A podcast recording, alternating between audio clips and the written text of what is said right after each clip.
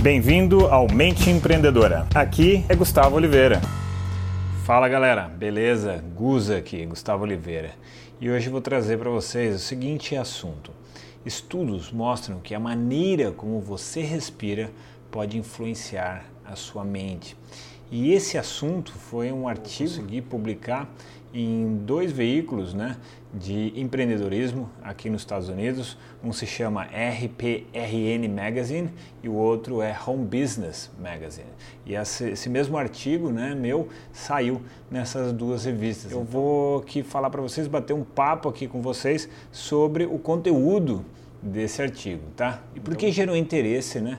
Por conta dessas publicações de empreendedorismo. Um estudo que foi iniciado em 1991 por Jack Feldman, que ele é um professor de neurologia da UCLA, que é uma universidade que fica na Califórnia, né, em Los Angeles. E mais tarde ele foi continuado por Mark Krasnow e Kevin Yackel que mostrou o seguinte, que a respiração afeta a mente e os seus estados emocionais. Eles encontraram um circuito neural que nos faz ansiosos quando nós respiramos rapidamente e mais tranquilos, mais calmos quando a gente respira mais lentamente. Bom, qual é o impacto que é a profundidade e o ritmo da respiração vão ter em sua mente?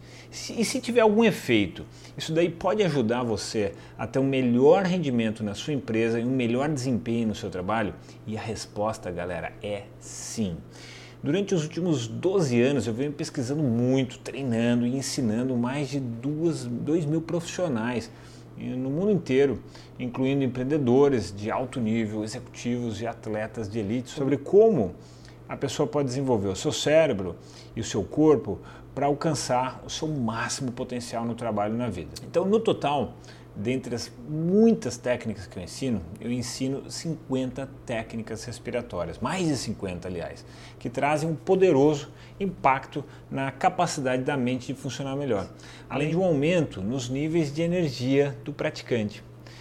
Então, eu vou listar para você aqui quatro dos principais impactos que a respiração trazem para você quando você respira adequadamente nos momentos corretos, da maneira certa. Número um, é a capacidade de mudar as suas emoções imediatas, as suas respostas emotivas. Alterar o ritmo da respiração pode ter a capacidade de mudar todas as nossas emoções. Quando então, você tem um melhor controle das suas emoções, você pode manter um melhor equilíbrio delas e utilizar muito mais o seu pensamento racional, permitindo que você tome melhores decisões nos negócios.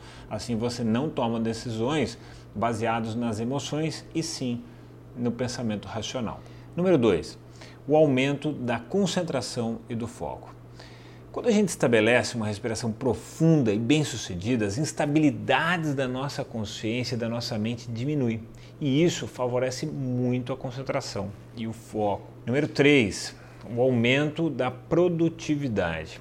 Quando você ganha controle sobre as emoções e ainda aumenta a sua capacidade de foco, vai ser extremamente natural você ter um melhor desempenho nos negócios devido ao aumento dessa produtividade. E o número 4 é o seguinte: você vai desenvolver melhores relacionamentos com as pessoas. Então você vai poder é, gerenciar melhor as suas emoções e assim você vai ter uma capacidade de manter melhores relacionamentos profissionais com a sua equipe, com os clientes e com os fornecedores. Portanto, com conclusão aqui desse bate-papo nosso de hoje, o treinamento das técnicas de respiração e a sua aplicação na sua vida diária vão afetar positivamente a sua atividade cerebral. Com a prática, com o tempo, você adquire a capacidade de acelerar ou diminuir a respiração de acordo com as suas necessidades. E com uma maior inteligência emocional, um foco melhor e uma maior capacidade de resiliência mental, você vai adquirir um melhor desempenho, desenvolvendo o seu potencial, tá?